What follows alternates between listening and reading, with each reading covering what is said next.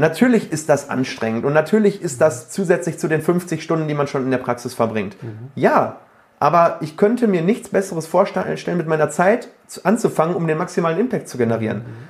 Ich generiere garantiert mehr Impact, wenn ich Content produziere, als wenn ich am Behandlungsstuhl sitze und Füllungen mache. Das ist Fakt. Das ist Fakt. Herzlich willkommen zu Praxis Marketing Digital, dem Podcast rund um zukunftsweisendes Online-Marketing für die moderne Arztpraxis. Ich bin Sascha Meinert, lass uns direkt beginnen und auch das Marketing deiner Praxis effizient auf ein neues Level bringen.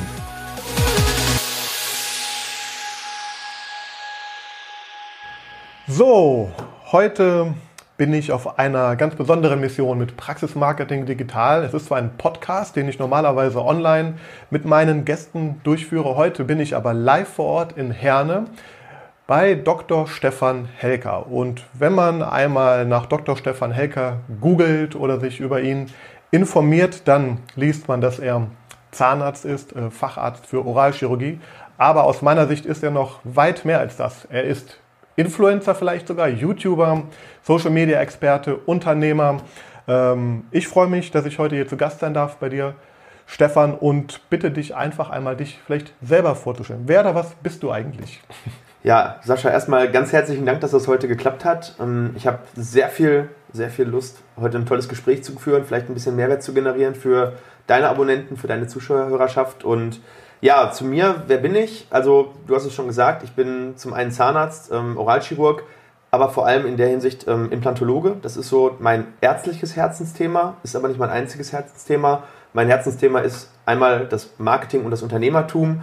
Ähm, mir hat es eigentlich schon immer Spaß gemacht, ähm, Konzepte zu entwickeln, die zum Laufen zu bringen, ähm, maximalen Impact zu generieren, ähm, zu versuchen, Dinge immer besser zu machen und maximal einen Mehrwert nach draußen zu geben, sowohl für meine Mitarbeiter als auch für die Leute, mit, die wir mit unserer Dienstleistung eben äh, versorgen. Und ja, das hat dann eben dazu geführt, dass nach 2014 ich die Praxis meiner Mutter übernommen habe und dann hat sich das alles so ein bisschen verselbstständigt. Ähm, und ich glaube, da werden wir ja heute mal so ein bisschen drauf äh, eingehen und auch reingehen in das Thema, was passiert, wenn man naja, abseits der Profession ähm, Dinge tut, die dann dazu führen, dass ähm, Wachstum generiert wird und ja, welche Herausforderungen, aber auch welche tollen Sachen dabei passieren. Hm. Prima, vielen Dank für diese Vorstellung. Ich habe auf deinem Instagram-Profil gelesen und ich glaube auch, das erwähnst du auch immer wieder, diesen Spruch, alles außergewöhnlich. Was bedeutet das? Warum steht das im Internet im Zusammenhang mit dir? Ja, also ähm, mein Team und ich, wir haben ja uns ähm, an einem gewissen Punkt, also ich bin ja auch ein bisschen im Bereich persönliche Weiterentwicklung unterwegs oder war unterwegs und man ist, wenn man da einmal reinkommt, du kannst es wahrscheinlich ähm, bestätigen, kommt man da auch nicht mehr raus, weil wenn man einmal so, sag ich mal, ähm, die Büchse der Pandora geöffnet hat, dann gibt es da kein Zurück mehr. Und an einem bestimmten Punkt ähm, habe ich mich auch mit dem Thema Unternehmensvision, Werte, äh, was ist über dem Persönlichen, was, was macht ein Unternehmen zu mehr, als man selbst ist? Und dann haben wir mit unserem Team gemeinsam überlegt, wofür stehen wir eigentlich und wofür stehen wir nicht. Und der gemeinsame Nenner, den uns, der uns vereint, bei uns in unserem Team, ist, dass wir wirklich ganz weit weg sind vom Durchschnitt in jeder Hinsicht. Ähm, weder gut noch schlecht. Ähm, das ist einfach so eine Feststellung, die wir hatten. Wir sind anders als andere Praxen. Und daraus wurde dann in unserer Sitzung, als wir uns über unsere Werte, über unsere Leitsätze ähm, ja, unterhalten haben, der Slogan alles außergewöhnlich. Mhm. Weil Durchschnitt ist etwas, das ist langweilig und ähm, man sollte immer versuchen, sich möglichst weit vom Durchschnitt, natürlich am besten, wenn es ein Qualitätsmerkmal gibt, nach oben zu bewegen, aber das, ähm, das passt einfach in allen Hinsichten. Das passt von unserem Behandlungsspektrum oder von unserer Behandlungsqualität, das passt von unserer Serviceorientierung, aber auch äh, die internen Werte, wie wir miteinander umgehen. Mhm. Ich habe ähm, gelesen auch, ihr seid, ähm, ich fange mal mit, diesem, mit dieser Frage so an, weil ihr, ihr habt ähm, kommuniziert, dass ihr Mitarbeiter auch sucht, die Teil einer Vision werden können, sollen, ja. wollen.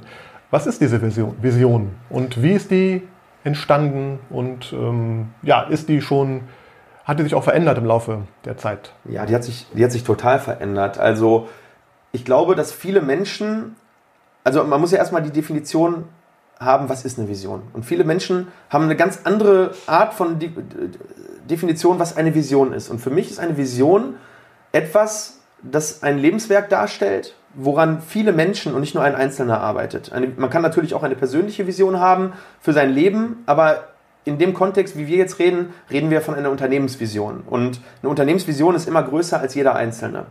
Und unsere Vision ist es momentan, dass wir sagen, wir möchten möglichst vielen Menschen wieder das Lächeln zurückgeben. Wir lassen Menschen wieder strahlen. Das ist so ein bisschen äh, einmal das Fachliche, dass wir wirklich dafür sorgen, dass sie wieder strahlen können aber auch, dass wir vielen Menschen aus der Angst raushelfen, dass wir ähm, denen sagen, Zahnarzt, das ist nichts, wovor man Angst haben muss. Das ist etwas, ähm, was heutzutage wirklich völlig schmerzfrei, völlig angstfrei passieren kann.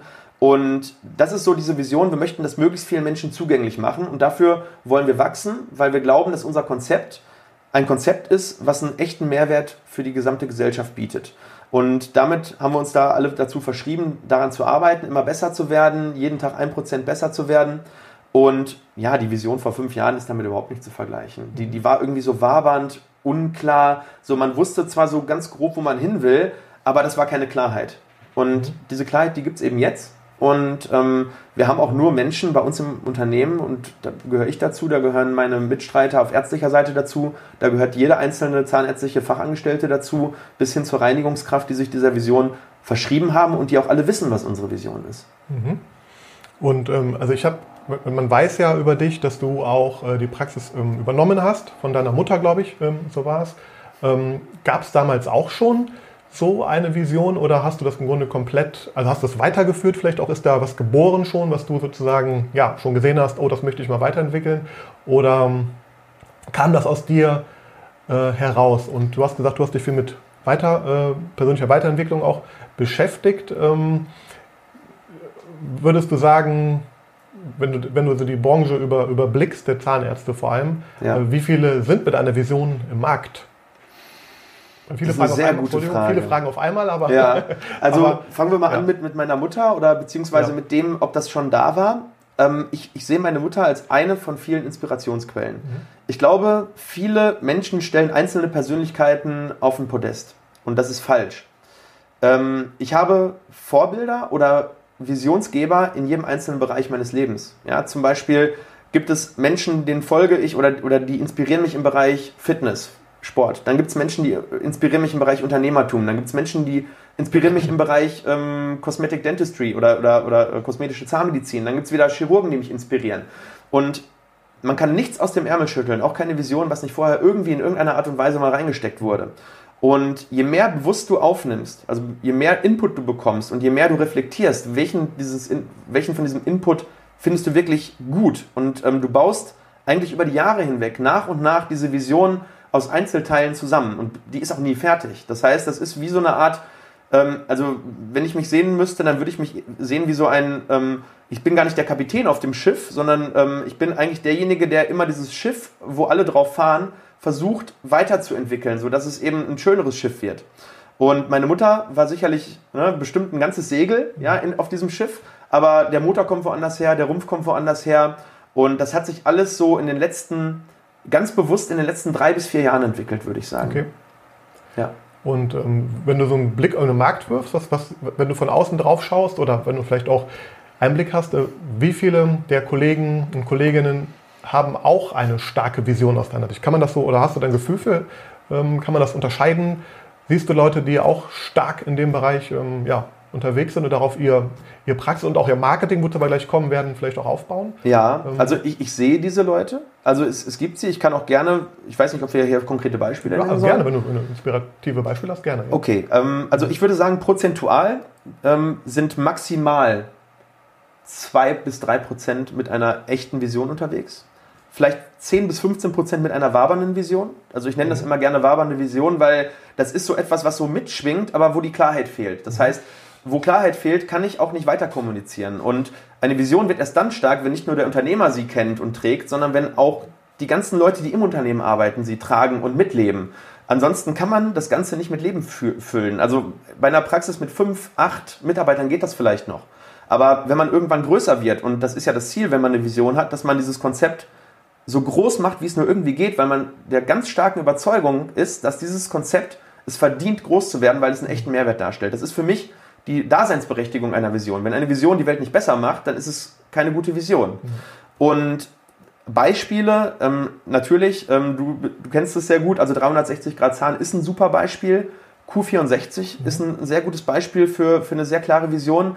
Ich glaube auch, dass die Fotzenspanglerei zum Beispiel, eine etwas kleinere Praxis, die aber auch sehr stark wächst, auch eine sehr starke Vision hat, wie sie gerne Zahnmedizin betreiben, wie sie ähm, Mitarbeiterführung betreiben, wie sie das, die Corporate Culture leben. Und da gibt es sicherlich so 10, 15 Konzepte, die ich kenne. Das waren jetzt drei als Beispiel. Und die sind ja nicht umsonst so groß geworden. Sie wären niemals so groß geworden, wenn diese Vision nicht irgendwo Traktion am Markt finden würde, wenn sie nicht irgendwie von vielen Menschen geteilt würde. Natürlich ist das Thema Marketing da auch mhm. wichtig, dass man diese Vision auch wirklich nach außen kommuniziert. Eine starke Vision bringt gar nichts. Es ist nichts wert, mhm. wenn es nicht kommuniziert wird. Ne? Das hat zum Beispiel der Kräuter mal gesagt, wenn du es nicht verkaufen kannst, ist mhm. es nichts wert. Und das ist bei einer Vision genau das Gleiche. Du musst es deinen Mitarbeitern verkaufen und du musst es dem Markt verkaufen. Ja, schönen Dank für den Einblick und finde ich auch spannend ähm, ja, zu hören, wen du da auch so im Markt so wahrnimmst. Und jetzt haben wir ja schon den Übergang zum Thema Marketing beziehungsweise äh, digitales Marketing oder digitales Praxismarketing, wie man es ja auch nennen kann. Und ähm, da möchte ich jetzt eine ganz gemeine Frage stellen, beziehungsweise die ist natürlich bewusst provokativ. Äh, also es geht ja jetzt natürlich auch darum, diese Vision rauszutragen. Aus meiner Sicht, ich habe mir mal ganz kurz einen aktuellen Stand hier aufgeschrieben. Du hast aktuell knapp 3400 ähm, Fans bei Facebook, du hast äh, knapp 7800 äh, bei Instagram, bei YouTube hast du vor kurzem die 5000 Abonnentengrenze geknackt. Ähm, du hast knapp 100.000 Aufrufe dort, bei YouTube zum Beispiel auch in den in 30 Tagen, ja. äh, was sehr viel ist. Ähm, und bei TikTok bist du auch unterwegs und hast, glaube ich, stand gestern äh, 9200 ähm, Follower. Ich weiß gar nicht, wie man es da nennt. Warum oder warum gehört es dazu, sich auch bei TikTok als Facharzt für Oralchirurgie in der Praxis, in dem Gang, den du mir gerade gezeigt hast, auf einem äh, Bürostuhl singend durch die Praxis zu, zu, zu, bewegen. Also was hat das mit der Vision zu tun? Und deswegen TikTok, da bin ich ganz ehrlich, ich habe eine ähm, fast 17-jährige Tochter, die ist dann natürlich, die lebt da drin. Ja. Das verfolge ich auch schon längere Zeit. Ich verstehe es ehrlich gesagt äh, nicht. Ich verstehe es auch, wo, obwohl ich sehr tief drin bin in den ganzen Themen. TikTok ist auch mir noch relativ unerschlossen. Mhm. Aber da dachte ich, zum Einstieg kannst du uns vielleicht mal helfen. Und warum sollten das vielleicht auch andere Kollegen tun oder nicht tun? Also ich habe zum Beispiel ein Video gesehen, wo du zum Titanic-Song mit der ganzen Praxis äh, in, in Kolonne durch den Gang, den du mir gerade gezeigt hast, ähm, fährst. Ja, was ja. hat das miteinander zu tun? Also, ähm, ich glaube ganz am Anfang, ähm, das ist eine Aussage, die ich immer mehr in mir drin ganz klar immer wieder unterschreiben würde momentan. Und das ist, wir gehen in ein Zeitalter, in der Aufmerksamkeit die neue Währung ist. Es ist die Währung, mit der man wirklich bezahlen kann. Man bezahlt Facebook für Aufmerksamkeit, wenn man Marketing schaltet. Man bezahlt Google für Aufmerksamkeit. Und die sozialen Kanäle, egal welche, haben sehr viel Aufmerksamkeit auf sich vereint. Es ist einfach so. Und überall, wo Aufmerksamkeit ist, ist auch unsere Zielgruppe. Und das bedeutet, ich muss doch, wenn ich eine Vision habe und möchte die größer machen und ich bin davon überzeugt, dass ich ein Produkt oder eine Dienstleistung habe, die den Markt weiterbringt, auf den Kanälen meine Kommunikation nach oben fahren, wo die Aufmerksamkeit ist.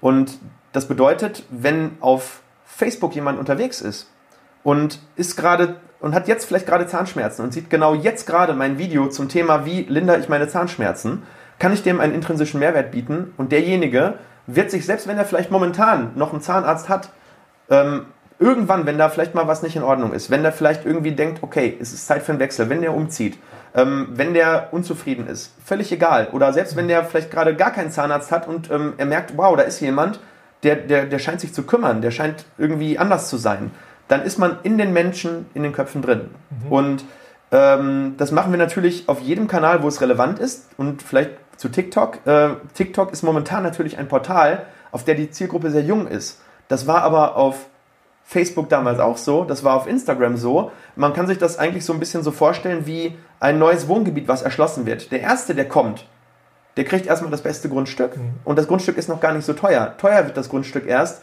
wenn das vorletzte das letzte Haus verkauft wird und das ähm, ist ein äh, beliebtes Wohngebiet geworden, weil vielleicht noch eine Schule gebaut wurde, weil da ein tolles Einkaufszentrum ist.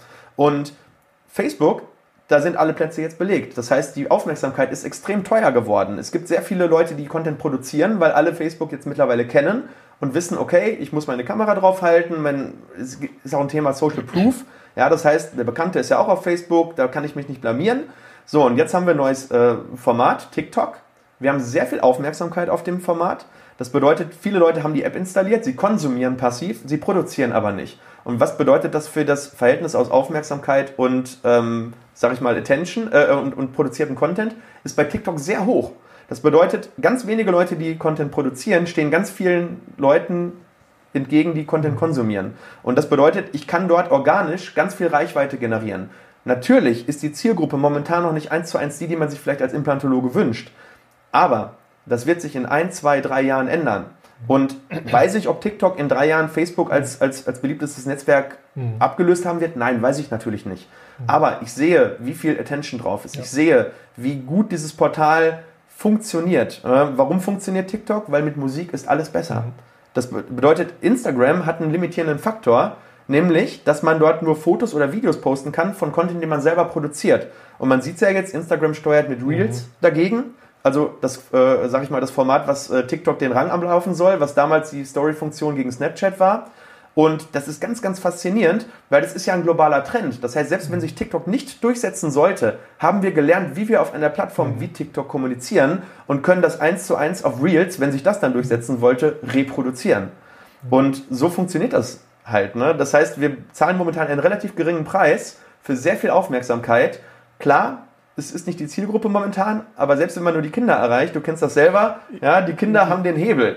Äh, und da noch die Anekdote dazu, weil ich meine Tochter in der Tat regelmäßig auch mal frage, ähm, so TikTok, wie geht das? Und ähm, auch zum Thema Zahnärzte, Zahnmedizin habe ich sie auch schon mal gefragt. Kennst du da jemanden, der da irgendwie unterwegs ist? Und ich habe ihr dann ein Video auch von dir gezeigt und dann kam die Antwort, ja, der ist cool. Also das, also das ist ja das, was ja. du gerade sagst. Das, das fängt an und klar, und wenn man dann natürlich in dem Aufmerksamkeitsset bei den Menschen halt bleibt und meine Tochter, die ist jetzt 17 fast, die wird ja auch älter, die wird sich auch vielleicht mal mit ästhetischen Zahnsachen beschäftigen oder was auch immer. Ne? Und ja. dann, dann, hat man das im Kopf und die wachsen halt damit auf. Das darf man nicht vergessen. Und deswegen, ja, ja und ich, ich denke halt, also ich habe das Thema extra am Anfang angesprochen, weil was TikTok, wie du sagst, heute ist oder in ein paar Jahren sein wird, das war damals ja mit Google, das war mit Facebook, das war mit Instagram so und ähm, immer ja, das Gleiche. Ich, immer das Gleiche, genau. Und das ist eigentlich, wenn man das Prinzip erkannt hat und das vielleicht auch wirklich mal als Botschaft äh, nach draußen da irgendwie auch, weil, also ich kenne wenn ich heute mit jemandem spreche, bei mir rufen regelmäßig natürlich ähm,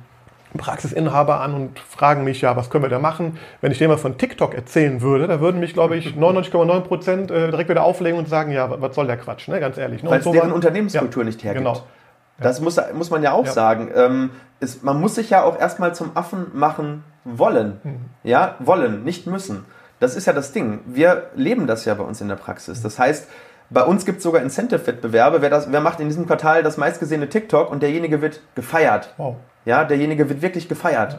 Ähm, wir, machen, wir haben jetzt eine TikTok-Challenge ausgeschrieben für das Jahr und am Jahresende auf der Weihnachtsfeier wird derjenige geehrt und gekürt. Also das ist spannend, weil ich wollte eigentlich noch fragen, wie schaffst du es, weil was ich bei dir, bei euch wahrnehme, ist, dass nicht nur du, vor, gerade bei TikTok, nicht nur du vor der Kamera stehst, sondern das äh, gefühlt ganze Team oder sehr viele Menschen, die jedenfalls mitmachen. Und das weiß ich aus Erfahrung, ist kein einfaches Thema, ähm, die Leute A überhaupt mal zu motivieren, damit zu machen und B dann auch noch so, dass sie das von Herzen machen. Ja. Das scheint der, der Weg zu sein, wie ihr das. Das war uns Einstellungskriterium. Ja, ja, genau. also ne, nicht, nicht explizit, aber wir, wir fragen natürlich bei der Einstellung schon, ähm, wie sieht es denn aus? Und das Schöne ist ja, die meisten, die sich bewerben, finden uns ja über die sozialen Medien und finden das dementsprechend gut.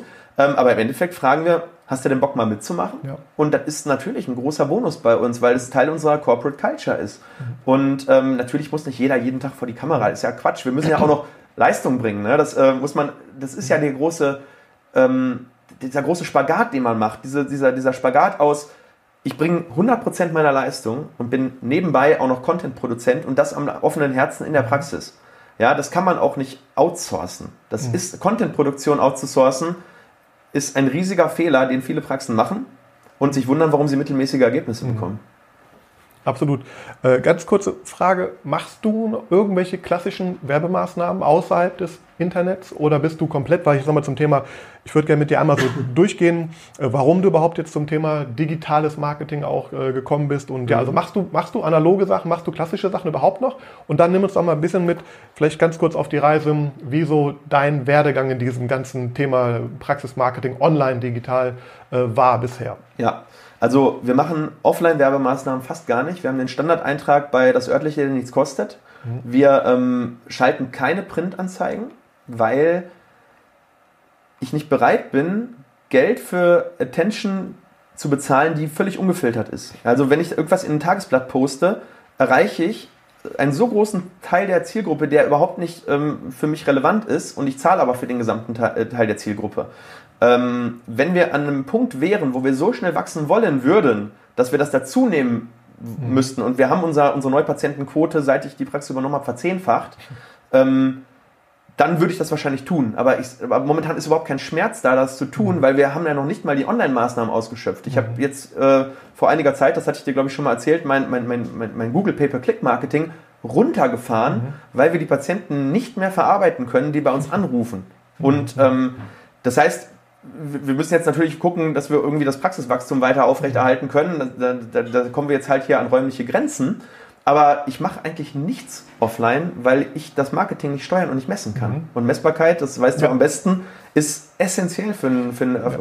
gutes Praxismarketing. Das heißt, du hast jetzt schon einen natürlich ähm, absolut offensichtlichen Vorteil von, von digitalen Marketing genannt. Auch das, glaube ich, ist dem meisten auch wirklich gar nicht bewusst, welche, also klar, gibt ja auch die negative Seite von diesen ganzen Datensammeln, sage ich mal, im Internet, Datenkrake, Google und Co., aber genau das ist es ja, wenn ich gezielt ein Unternehmen oder auch eine Praxis aufbauen will, führen will und die richtigen Patienten, die richtigen Mitarbeiter finden möchte, dann ist natürlich das, was ich da an Targetierung Möglichkeiten habe, aber auch ja. eben an, an Filtermöglichkeiten ähm, ähm, sehr wichtig. Und aber nimm es doch mal auf die Reise, also weil ähm, ich weiß aus einem Vorgespräch, dass du ja schon gefühlt, also ich habe gespeichert bei, äh, bei, mir im Kopf genauso lange wie ich eigentlich schon auch im Online-Marketing tätig bist, beziehungsweise das nicht ganz, sehr, sehr früh im Internet schon unterwegs warst auch und ich weiß auch, das erwähne ich jetzt auch bewusst, dass du, habe ich gelesen oder gehört in einem anderen Podcast, dass du ja auch erst mit externen gearbeitet hast und ja. ein bisschen auch die Finger verbrannt hast. Und dadurch, ja. daraus hast du ja, glaube ich, so ein bisschen die, die Motivation und Kraft geschöpft, selber zu tun.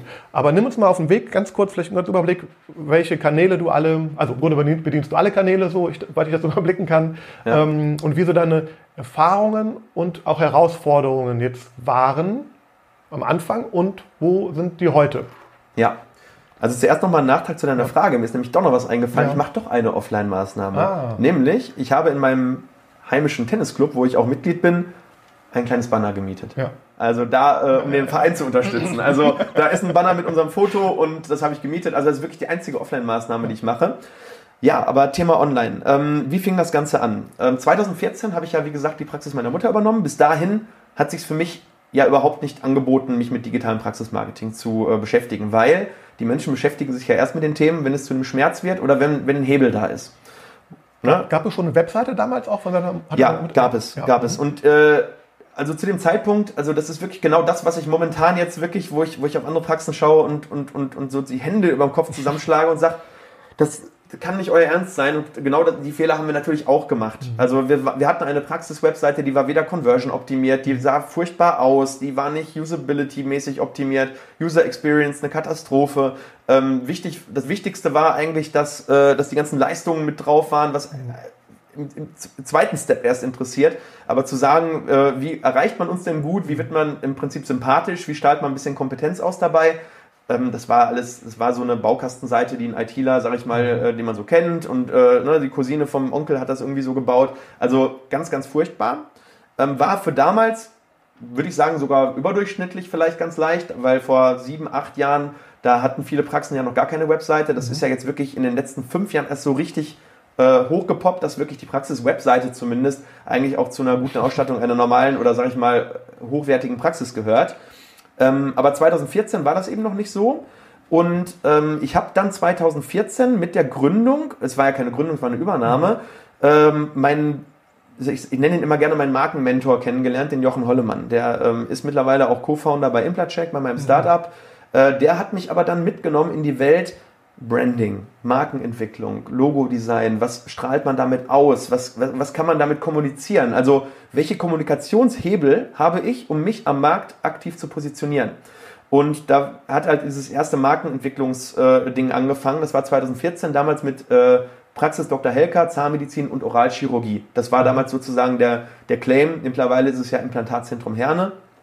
Und dazu gehörte dann eben eine neue Webseite und dazu gehörte dann eben auch, dass ich mich angefangen habe, mit dem Thema Facebook so ein bisschen zu beschäftigen. Und Ähm, ich habe gewusst, okay, wir haben jetzt sozusagen, ich habe die Praxis übernommen, ich wollte schon wachsen. Das war alles noch nicht die, die Klarheit, die jetzt da ist, aber so der Wille war schon da. Dieser rohe Wille, jetzt müssen wir gerne auch wachsen. Und habe mich dann auch mit dem Thema Google Marketing angefangen, so ein bisschen zu beschäftigen, aber eher nur auf der Basis, ich muss jemanden finden, der das irgendwie für mich macht. Und wie durch Zauberhand kam natürlich ein Anruf von einer äh, Agentur, die behauptet hat, sie wäre Google, ja, die mittlerweile nicht mal mehr äh, ins Büro durchkommen würden oder aus Interesse. Manchmal mache ich mir den Spaß und nehme das dann ein bisschen auseinander. Ähm, aber damals war das wirklich so, dass ich gesagt habe, Mensch, das ist ja toll, ähm, auf Google, Google auf Seite 1 gefunden werden, wurde versprochen. Und ähm, ich habe das dann gemacht und habe einen äh, Zweijahresvertrag über 20.000 Euro über, äh, unterschrieben und habe dann, ich bin nämlich jemand, der gerne misst und sehr zahlenaffin ist und ich wollte dann immer Auswertungen, Auswertungen, mhm. Auswertungen und die kamen nicht. Und äh, im Endeffekt habe ich herausgefunden, dass die für drei Keywords geschaltet haben äh, mit einem begrenzten Budget. Also im Prinzip haben die wahrscheinlich äh, eine 10 zu 1 Marge gehabt und ich hing in diesem Vertrag fest und es, ich wurde einfach nur wütend. Und das vermute das Google-Konto lief auch über die Agentur lief über die, kein Zugang, ja. gar nichts. Also man hat dann ähm, ein PDF einseitig äh, so und so viele Klicks auf die Webseite. Also das möchte ich an der Stelle mal ausdrücklich betonen, weil also ich arbeite auch seit, seit immer schon so an dem Google-Thema Ads und ich auch wirklich jeder, der da draußen äh, zuhört, ähm, wenn ihr euch mit dem Thema Google Marketing oder auch Facebook beschäftigt, bitte, bitte achtet darauf, dass ihr das mit den eigenen Konten macht, dass ihr die Hoheit über die, klar, Daten hab, auch habt, weil wenn ihr mal wechselt oder das mal selber machen wollt, ähm, das kommt ganz, ganz oft vor, dann ist man leider ausgeliefert ja. und fängt bei Null wieder an. Also ja. das heißt, du hast leider diese schmerzhafte Erfahrung äh, gemacht und daraus dann ja. ähm, die Kraft gezogen, selber ranzugehen. Genau, und da war die Motivation geboren, das lagerst du nie wieder aus, den Fehler machst du nie wieder. Und habe angefangen, mich mit Online-Seminaren, mit äh, YouTube-Videos, äh, ich habe mich selber, ich meine, in die Google-Oberfläche kann man sich ja auch reinfuchsen, mhm. wenn man, es ist nicht gerade intuitiv, ähm, aber ähm, wenn man, sag ich mal, ein bisschen zahlenaffin ist, ich, ich war schon immer ein mhm. PC-Kind, dann kriegt man das schon hin und dann, dann sucht man sich die Sachen zusammen, dann liest man Blogs, dann ähm, vielleicht mal hier ein Buch, da irgendwie ein Artikel und schon wirst du relativ gut in dem Thema. Mhm. Und ähm, ich habe dann gemerkt, wow, selbst mit dem Wissen, was ich habe, ähm, erreiche ich bestimmt fünf bis zehnmal bessere Ergebnisse mhm. als das, was damals die Agentur für mhm. uns ähm, gemacht hat. Und gleichzeitig, also das war 2015, mhm. haben wir angefangen, auf Facebook zu posten. Das mhm. war wirklich weit weg von dem, was man jetzt von uns sieht. Das war wirklich mit dem Handy äh, mal eben so ein Schnappschuss und, und mit einer Torte vom Patienten. Und mhm. das war wirklich, das war das persönlichste Marketing, was wir jemals gemacht haben, hat gut funktioniert. Also, und dann mhm. plötzlich haben wir angefangen zu messen, wie, wie, wo kommen unsere Neupatienten her? Ganz normal erstmal mit einem Offline-Bogen. Mhm. Und äh, plötzlich gingen die Zahlen für Facebook und für Google über die der persönlichen Empfehlung. Mhm. Also vorher war es 80-20, 80%, persönliche Empfehlung, 20% ähm, der Rest, mhm. ne, Schild draußen gesehen, wir haben ja noch kein Marketing mhm. gemacht, mhm. äh, über die Webseite gekommen äh, und SEO haben wir gar nicht gemacht. Mhm. Ähm, und das hat sich einmal komplett gedreht. Das hat sich von 80-20 auf 20-80 gedreht. Oh. Nicht, weil wir weniger persönliche Empfehlungen bekommen haben, sondern weil zu den persönlichen Empfehlungen dann eben um den Faktor 5 jetzt mittlerweile 10 dazugekommen ist. Mhm, mhm. Und jetzt sinkt es langsam wieder ab. Jetzt kriegen wir wieder mehr persönliche Empfehlungen, weil die Leute, die wir online erreicht haben, uns weiterempfehlen. Mhm. Das heißt, unser Gesamthebel wird natürlich viel größer. So, dann kam Instagram dazu, 2016. Dann kam 2018 YouTube dazu, 2019 TikTok, LinkedIn, ähm, E-Mail-Marketing, Automatisation und eigentlich jedes weitere Portal, was überhaupt in irgendeiner Weise relevant ist. Wir haben einige Sachen noch ausprobiert, die wir verlassen haben. Ähm, wir sind jetzt dabei, mit Pinterest ähm, so ein bisschen rum zu experimentieren. Da müssen wir uns noch finden. Aber auch da, Learning by Doing, erstmal ein MVP bauen, also Minimum Viable mhm. Product, äh, aus meinem Startup gelernt und zu schauen, was funktioniert, messen, verbessern, Split testen und das ist der unglaublichste Hebel, den wir, mhm. ja, also wenn ich sage, ein Erfolgsfaktor für unser Konzept, klar, die fachliche Expertise ist mhm. Basis, das ist Voraussetzung. Das ist nicht irgendwie nice to have, sondern das ist erstmal die, das ist die Voraussetzung, bevor ich mich an Marketing rantrauen darf. Mhm. Weil wenn meine Dienstleistung nicht stimmt und ich fange an, eine schlechte Dienstleistung zu bewerben, dann habe ich einen Bruch in der Kommunikation. Mhm. Ich sage, ich bin der Größte, bin aber in Wirklichkeit nichts mhm. Besonderes. Das heißt, natürlich erstmal an, an sich selber arbeiten, aber wenn das steht, ist, ist das Marketing der größte Hebel, den eine Praxis mhm. haben kann. So, Stefan, stell dir mal vor, jetzt würden dir aus irgendeinem Grund alle Kanäle äh, würden abgestellt werden, warum auch immer. Und du dürftest dir aber einen Kanal, den du aktuell betreibst, YouTube. aufrechterhalten. YouTube, sehr gut. Das ist ein super Stichwort, denn da auf dieses Thema möchte ich gleich mit dir separat noch in einer zweiten Folge, die wir noch aufnehmen, nur zum Thema YouTube eingehen. Mhm. Ähm, YouTube steht für mich aber auch äh, ganz stark für das Thema ähm, Expertenpositionierung. So jedenfalls nehme ich das wahr, was du tust. Du bist da ganz spitz auf das Thema Implantologie. Implantalk heißt ja dein Kanal auch da, Ja. äh, positioniert. Warum ist es wichtig, sich als Zahnarzt in der heutigen Zeit, als Zahnarztpraxis ähm, ganz klar zu positionieren? Und welche Rolle denkst du, wird das Thema oder hat es schon und wird es haben, ähm, sich auch mit seiner Kernkompetenz, sage ich mal, als Experte auch bewusst zu ähm, platzieren. Ich lese auf vielen, vielen Webseiten ganz oft, wir bieten Ihnen das gesamte Spektrum der modernen Zahnmedizin. Ja. Ich glaube, du machst genau das Gegenteil und da würde ich gerne mal ja, dich bitten, deine Meinung zu teilen. Ja, gerne. Also ich denke, wenn man sich positioniert und Positionierung, vielleicht erstmal die Definition, bedeutet, dass ich ein unterscheidbar anderes Profil habe als jeder meiner Marktbegleiter. Und da ist eigentlich auch schon der Grund, warum ich eine spitze Positionierung haben sollte. Warum sollte jemand, der momentan noch nicht mein Patient ist, sich für mich entscheiden?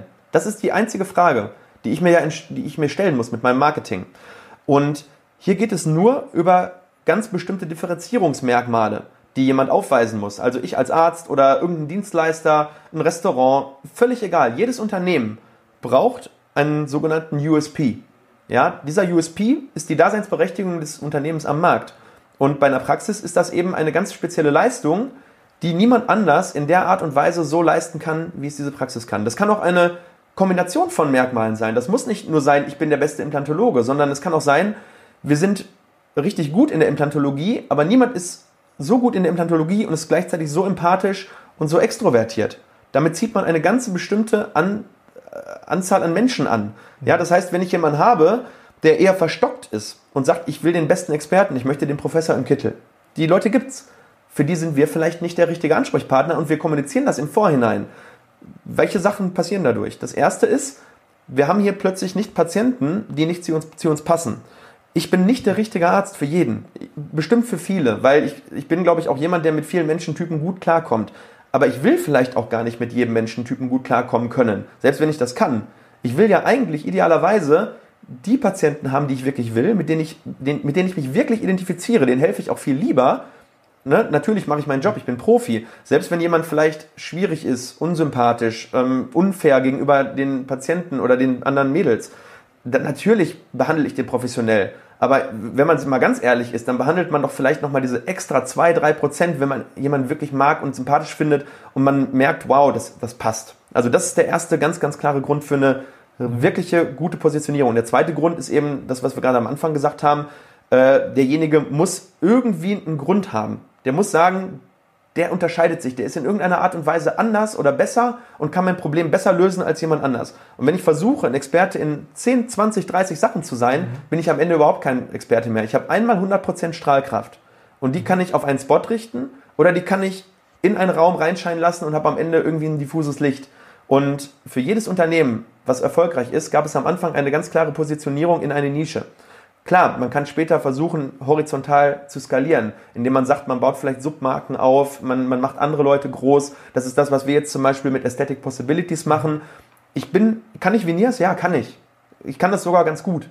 Aber einen Experten zu haben, der nur das macht, das, dann haben wir schon zwei. Dann haben wir Implantalk für die Implantate und wir haben Aesthetic Possibilities für die Ästhetik. Und gegebenenfalls gibt es demnächst vielleicht auch noch jemanden, der sich vielleicht noch mehr auf Angstpatienten spezialisiert. Aber auch das ist ja eine Positionierung, ein Expertensystem aufzubauen. Viele gute Praxen funktionieren so und sind sehr erfolgreich damit. Sehr schön. Äh, weil ich, wie gesagt, ich spreche auch mit vielen Kollegen halt auch immer und dieser, dieser Spruch, den ich eben nannte, das ist so. Also ich glaube, viele haben auch Angst, sich zu positionieren, weil sie glauben, dann kriege ich ja keine Patienten mehr in dem und dem Bereich. Aber ich glaube genau das, Das ist ja Gegenteil- sogar so. Ja, aber, aber im Grunde, aber man kriegt dann natürlich dann, wie du halt gesagt hast, ne, die Patienten, die am besten zu einem passen. Und ich meine, wenn man jetzt den ganzen, man muss ja auch von der Logik her mal äh, daran gehen, wenn ich jetzt als Patient denke, Mensch, der macht den ganzen Tag wirklich nur Implantate oder möglichst viel, Ja. dann wird er sehr wahrscheinlich auch ne, viel Absolut. besser können als jemand, der das Social mal Proof. macht. Ja, Social Proof. Genau. Und man hat, man kann sich das, es gibt sehr schönes, ein sehr schönes Bild dazu. Man kann sich das vorstellen wie ein Kleiderschrank. In jeden Kleiderschrank passen nur so und so viele Kleidungsstücke.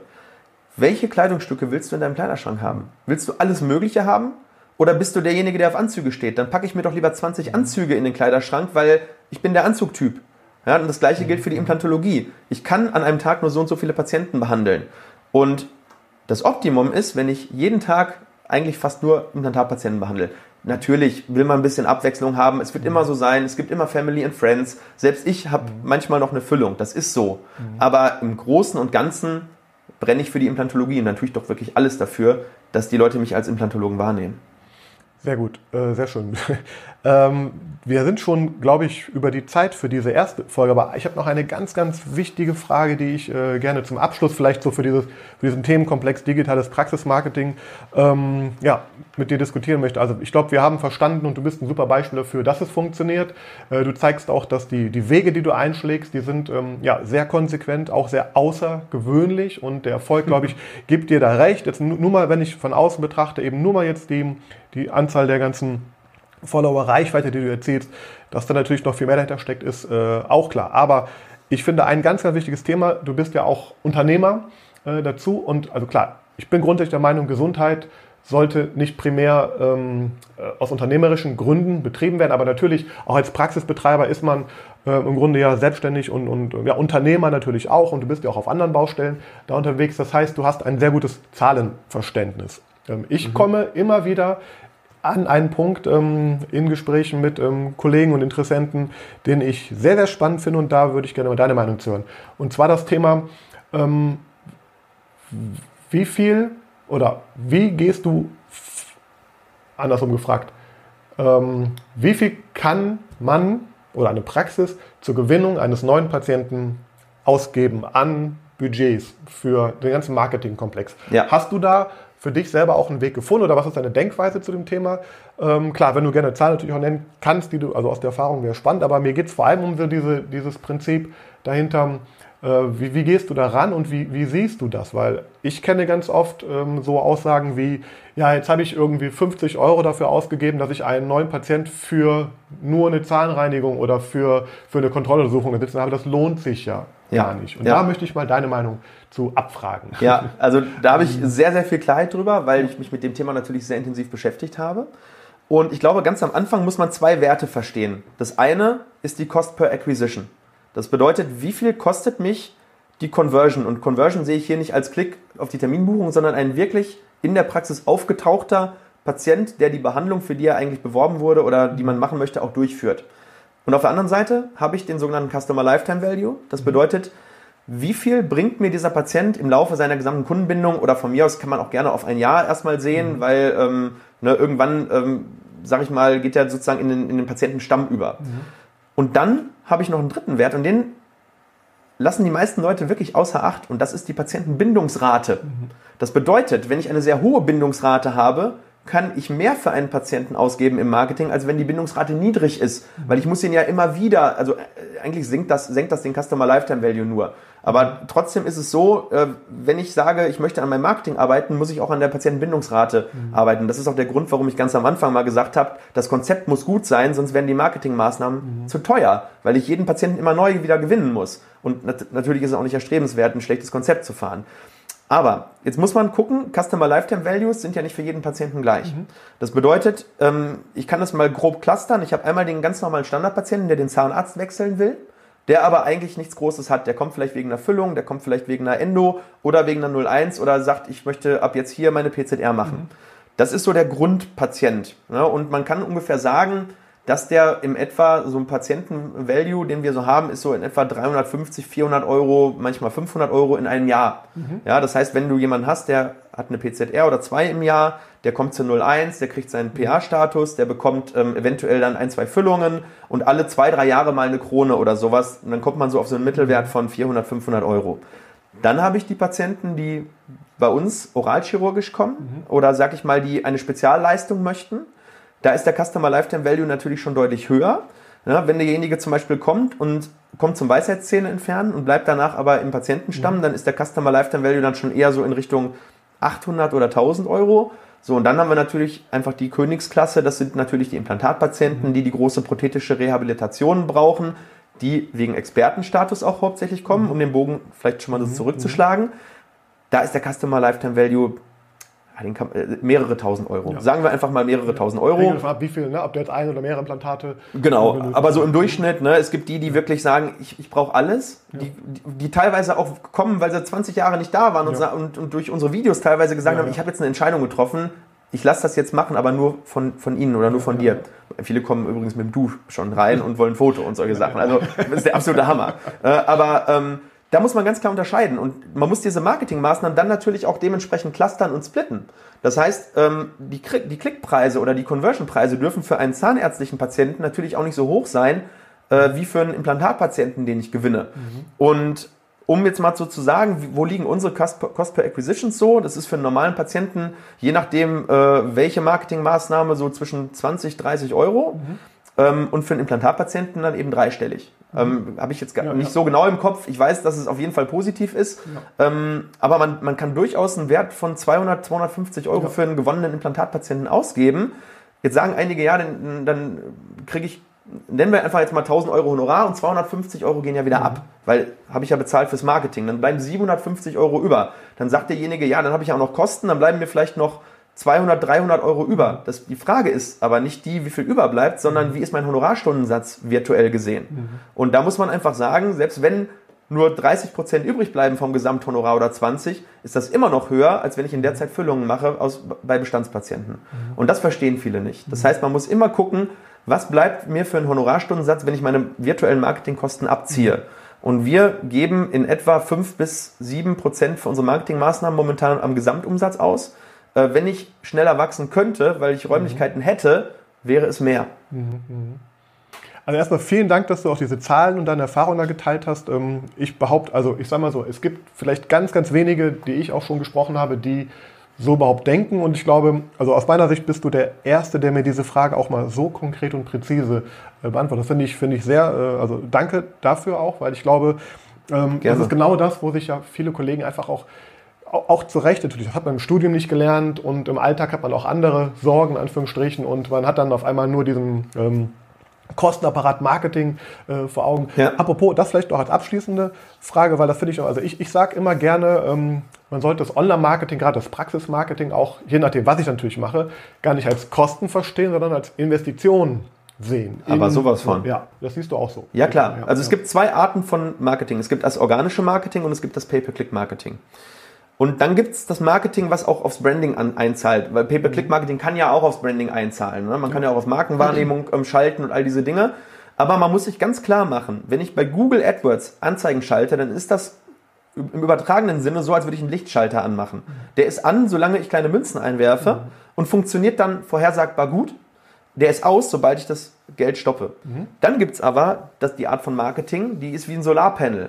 Das bedeutet, ich lade mein Solarpanel auf, indem ich immer wieder Content produziere, indem ich brande, indem ich mich positioniere durch ganz bestimmte Art von Content, auch auf ganz bestimmte Art von Kommunikation auf dem jeweiligen Kanal. Also ich, wir kommunizieren ja ganz anders auf TikTok als auf YouTube, als auf Instagram, als auf Facebook, als in E-Mails.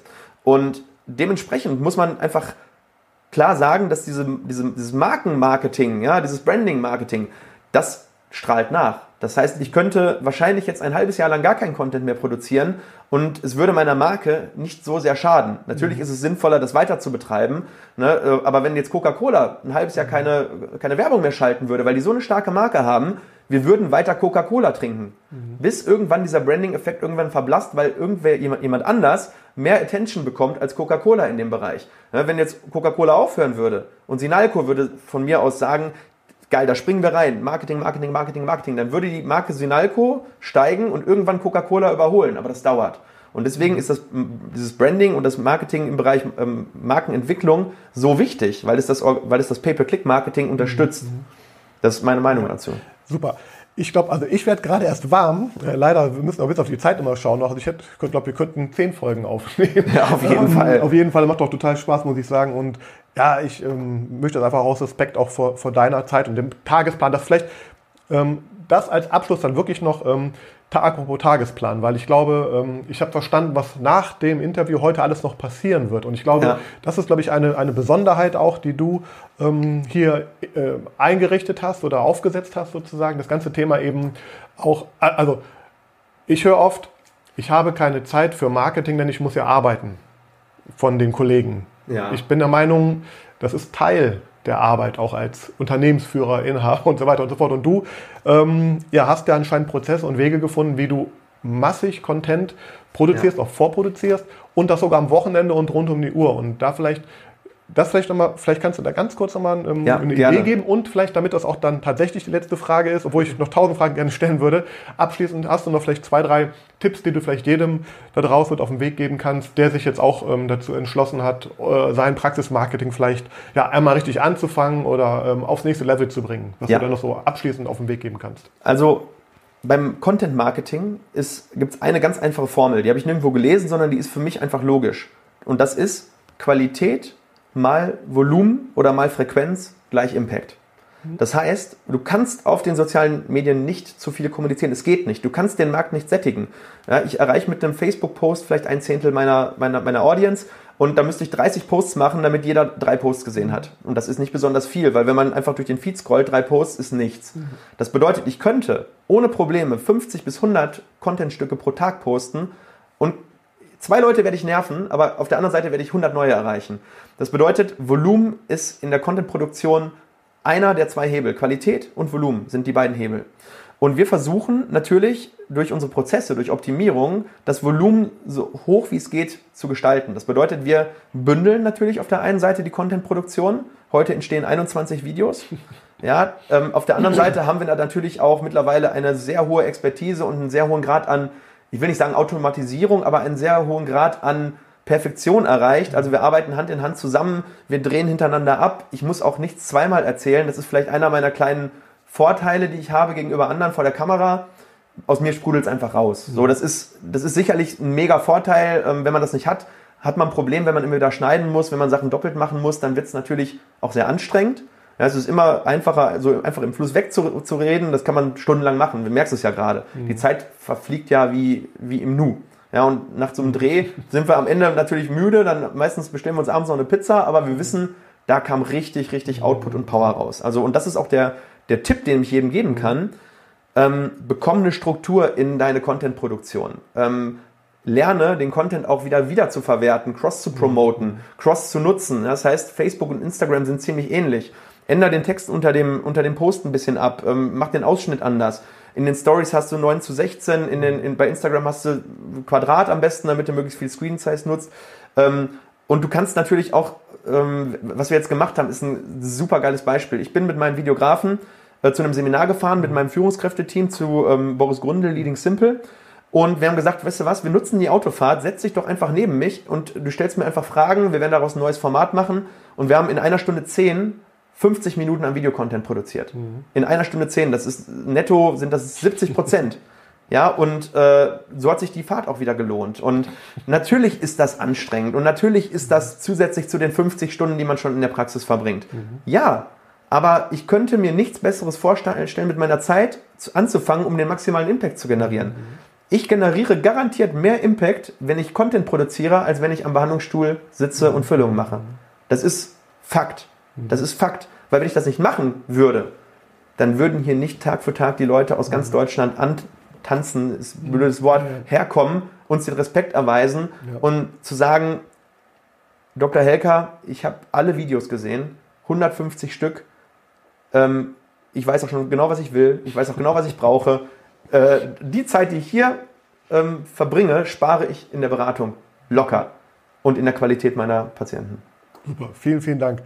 Stefan, äh, du bist, glaube ich, das lebende Beispiel dafür, dass das auch, ähm, ja, äh, ich habe das Gefühl, das ist so, wenn, wenn das, was ich den Leuten empfehle, alle machen würden, dann, dann kommt sowas ähnliches oder raus vorbei. Ich glaube, du hast da noch eine äh, viel größere, also du hast eine mega Expertise da auch schon gesammelt und eine Perfektionsstufe da fast schon erreicht. Deswegen freue ich mich, dass wir gleich nochmal separat kurz und knackig ja. über das Thema YouTube sprechen, weil da sehe ich ähm, ja einen ganz, ganz großen mh, YouTube-Star heranwachsen. Danke. Ähm, an dieser Stelle sozusagen erstmal schon mal Dankeschön für, ja, für die Zeit für dieses Interview. Wir gehen gleich in das zweite. Natürlich geht auch für diesen Podcast. Ähm, ihr könnt den abonnieren auf äh, Apple, auf äh, Google, auf Spotify. Ähm, die Kontaktdaten von Stefan werden wir natürlich auch hier posten. Das sind einige, also ich habe da einige Kanäle aufzulisten, wo wir dich verlinken können. Äh, folgt ihm, folgt mir, ähm, liked uns und äh, ja, gebt uns äh, einen Daumen oder was auch immer. Äh, vielen Dank, Stefan, für das Interview. Herzlichen Dank. Und ganz wichtig, ne, das musst du lernen beim Pitchen am Ende. Ah, gut, ja. Gebt uns eine 5-Sterne-Rezension. Das habe ich, genau, ja. Genau, Gebt weil das uns, bei, ja. bei, Apple ganz, ganz wichtig ist. Ähm, nicht vier Sterne geben, denn ähm, bei vier Sternen wertet der Algorithmus sogar schon äh, eine negative Bewertung. Und man sieht, man, man nennt immer dazu, vielen Dank für den Tipp, ja, gebt uns bitte eine 5-Sterne-Bewertung und das, das am besten mehrfach. Danke. Herzlichen Dank.